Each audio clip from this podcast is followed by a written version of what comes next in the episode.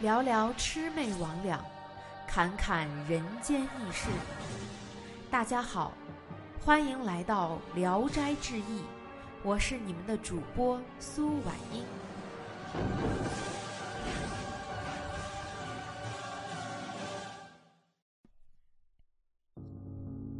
鬼哭。清朝谢谦起义的时候，所有官老爷的住宅。都变成了贼窝。有个叫王七香的学士，家里的贼聚集更多。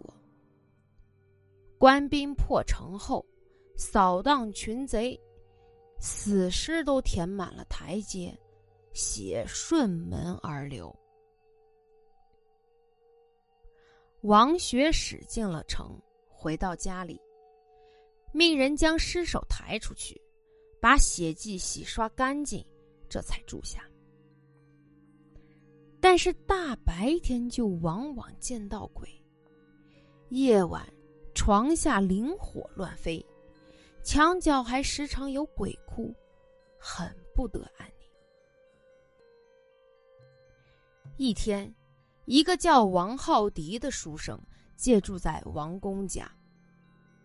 夜里听到床下有小声连连叫：“浩迪，浩迪，浩迪。”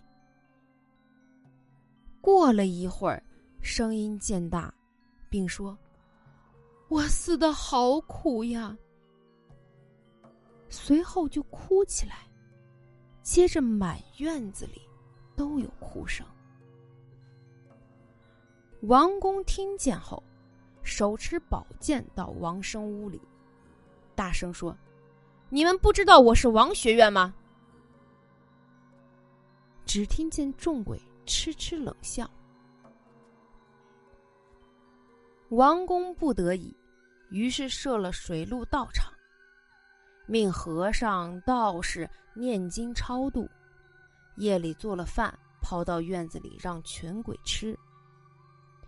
这时，就见院子里灵火点点。到处都是。先前一个为王宫看大门的姓王的人，病得很厉害，已经昏迷几天不知人事了。闹鬼的这天儿，他忽然伸了伸身子，像是醒过来了。他老婆见这情形，就给他端来饭，他却说。刚才主人不知为什么在院子里吃饭，我也跟大伙一块吃，这不才吃饱了回来，所以不觉得饿。自此以后，鬼都绝迹了。难道是道士奏乐、和尚超度、施舍饭食，果然灵验吗？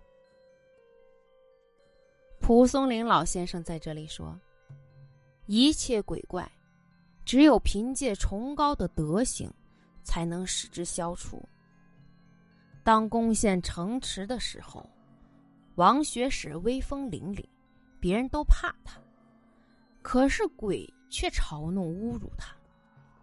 想必这些鬼早已预料到他不会有好下场吗？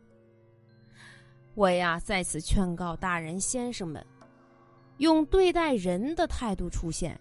尚且吓不着鬼，就请不要做出一副鬼相来吓人吧。